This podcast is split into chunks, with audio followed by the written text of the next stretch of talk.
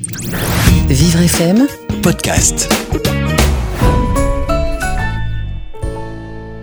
Sylvie de Joinville nous écrit Ma fille de 16 ans consomme beaucoup de laitage et elle a des problèmes de dos. Son ostéopathe lui a conseillé d'en diminuer sa consommation et de remplacer les yaourts au lait de vache par des yaourts au lait de soja. Mais elle trouve ça infect. Par quoi peut-elle remplacer les laitages et est-il possible de fabriquer un lait végétal maison?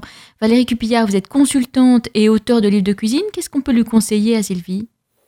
Alors pour faire un yaourt végétal maison, déjà le, le lait, le lait végétal qui correspond le mieux, c'est le lait de soja. Là, on peut traduire sa recette habituelle et ça fonctionne bien au niveau du résultat. Après, c'est une question de goût. Bah oui.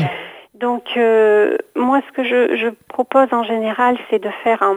Je fais un flan avec l'agar-agar, vous savez, c'est cette Oui. petite poudre fine qui permet de faire gélifier. Euh, je fais un flan à l'agar-agar avec un, un lait végétal que je prépare à l'amande. Donc il y a un goût euh, doux hein, avec la- l'amande. On n'a pas comme ça le goût du soja.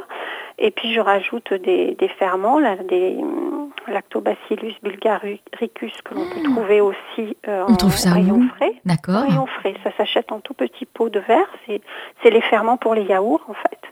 Sauf que là, ben, je prépare un, un flan à l'agar-agar et après je le mixe avec ces ferments et euh, je les hum, alors soit on met en yaourtière ou alors on met à la vapeur dans un cuit vapeur euh, à très très douce température. Voilà, donc ça fait un mixte avec un, un yaourt. On ne peut pas dire que ça ressemble, euh, c'est pas aussi blanc, aussi crémeux qu'un yaourt.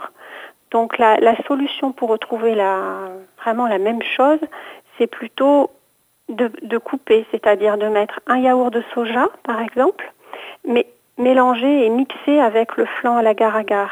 Et là, du coup, le goût de soja va être complètement euh, atténué par le flan à l'amande et on aura quand même cette onctuosité. Alors quand vous parlez de d'amande, c'est toujours euh, c'est du lait d'amande, c'est de la poudre d'amande, c'est de la purée d'amande, c'est quoi exactement?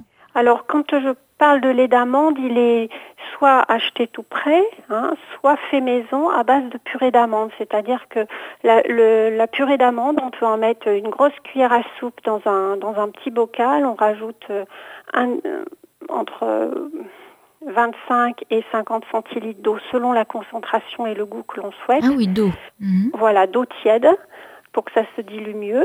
Et puis on ferme bien le couvercle, on remue le pot et on a son lait végétal qui est prêt en quelques Ah, mais ça instants. c'est rien ça effectivement. C'est rien à faire et, Voilà. et ça dépanne bien parce que ces pots de purée, bon, bah, on peut les garder dans le placard et se préparer le lait d'amande euh, à la demande. hein. Ça peut se faire aussi dans un, dans un blender le matin si on veut se faire un milkshake. On peut mettre euh, une cuillère de purée d'amande, une banane, de l'eau Ah oui. et puis voilà. Bonne idée. Vivre FM, Podcast.